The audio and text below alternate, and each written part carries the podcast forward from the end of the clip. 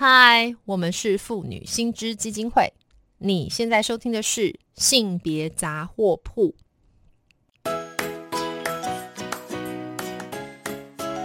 性别法律 A B C，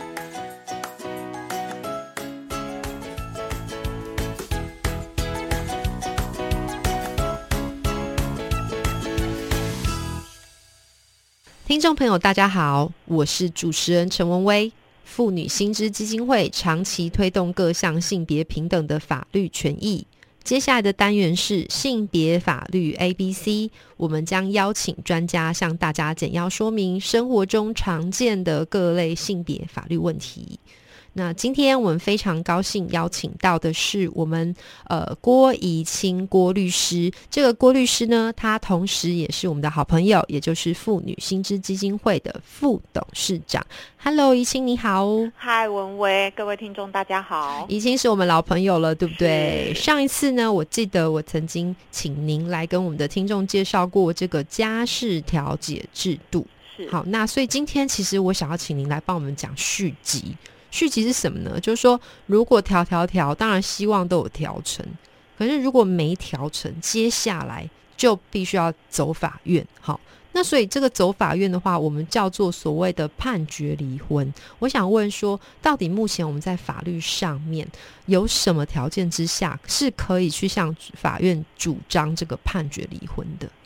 呃，这个其实是规定在我们民法的一千零五十二条哈。那它其实有两个状况哈，一个就是只要一个是法定离婚事由，那他只要一方有有符合这些法定离婚事由的话，他就可以请求离婚。嗯，那这个就包括了十个状况哈。第一个是重婚，那第二个就是大家所谓的外遇、合意性交。是那第三个是呃呃夫妻之一方受他方不堪同居之虐待，那这个通常我们会用家暴或是用保护令来作为证据。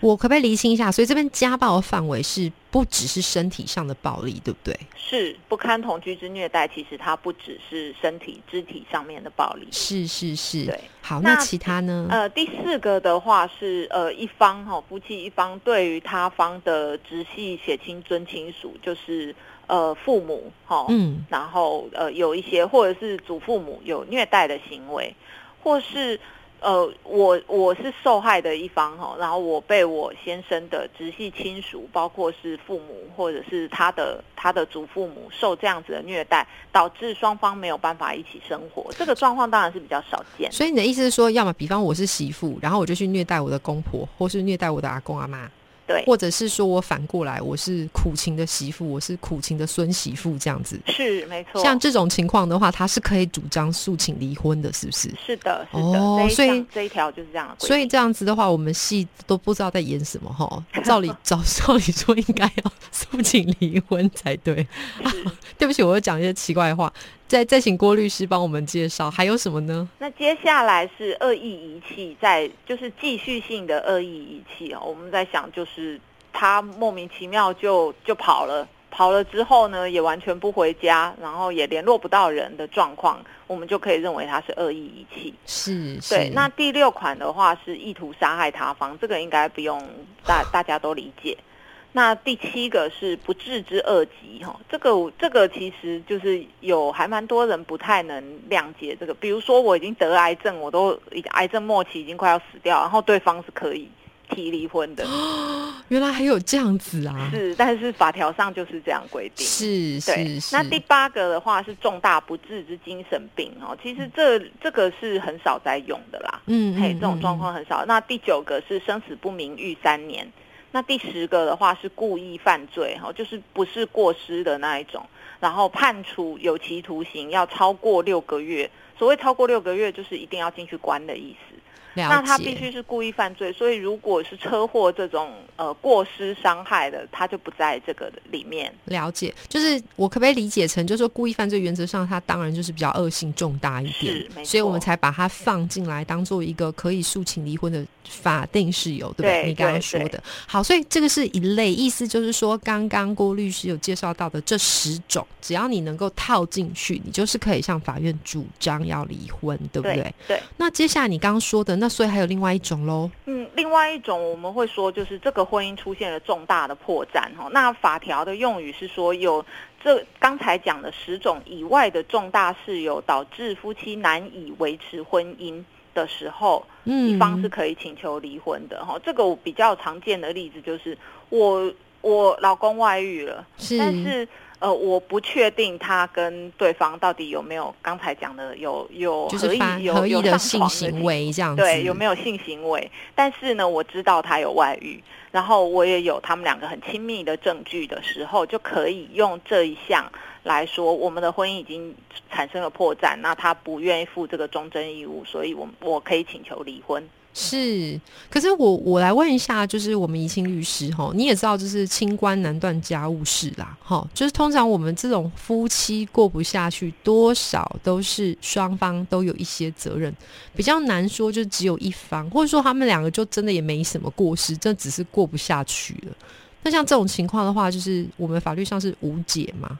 呃，目前因为这个法律上面规定，就是必须要是没呃比较没有责任的这一方才能够请求离婚。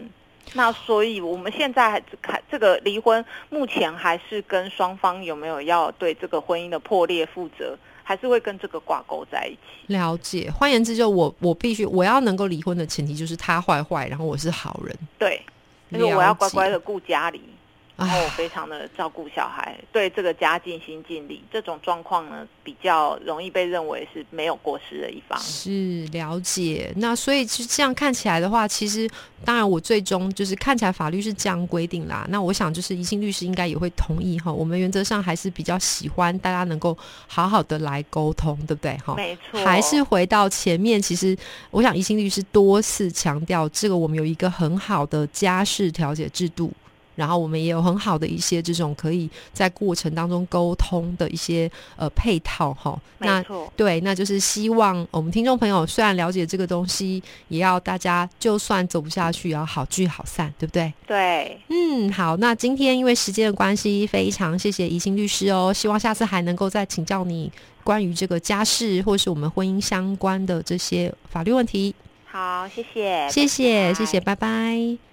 那如果听众们还有任何的法律疑问，也非常欢迎打电话到我们妇女新知基金会的婚姻家庭法律群专线，电话是零二二五零二八九三四零二二五零二八九三四。我们接线的时间是每周一到周五的白天上午九点半到十二点半，下午一点半到四点半。今天我们的节目就到这边结束喽，拜拜。